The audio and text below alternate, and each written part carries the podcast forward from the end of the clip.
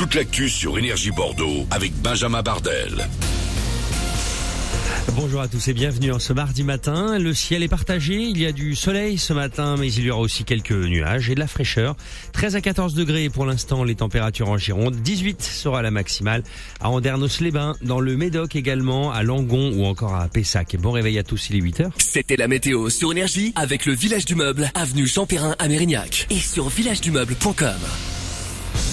Bon réveil et bonne route. La pratique du vélo dans Bordeaux Métropole continue de progresser. Elle connaît une hausse de 12% en avril après une augmentation de 21% au dernier trimestre 2021.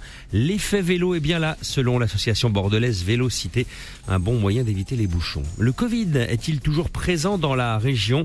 Selon un dernier bilan de Santé publique France en Nouvelle-Aquitaine, le ralentissement se poursuit. Le taux d'incidence atteint 200 nouveaux cas pour 100 000 habitants en une semaine.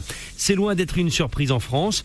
On a du mal à respecter le code de la route. Selon un baromètre dévoilé hier, c'est en région parisienne que les incivilités au volant ou au guidon sont les plus fréquentes devant l'Occitanie et l'Auvergne-Rhône-Alpes. On klaxonne, on colle la voiture de devant, on descend de la voiture pour aller euh, négocier avec un autre conducteur. À l'inverse, les Normands semblent plus tranquilles, moins énervés selon ce classement.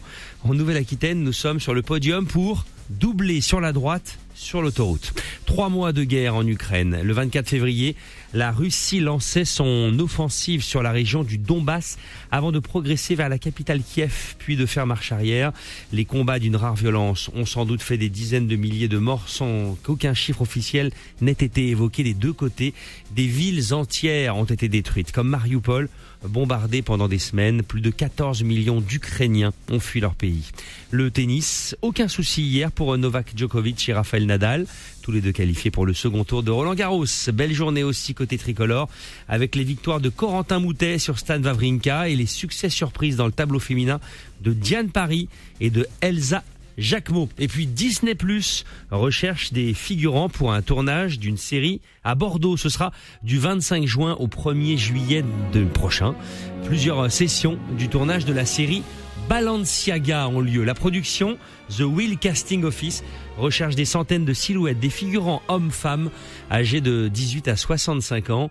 La série se déroule sur plusieurs époques, des années 30 aux années 70. Il faut être disponible pour des journées d'essayage et c'est évidemment rémunéré.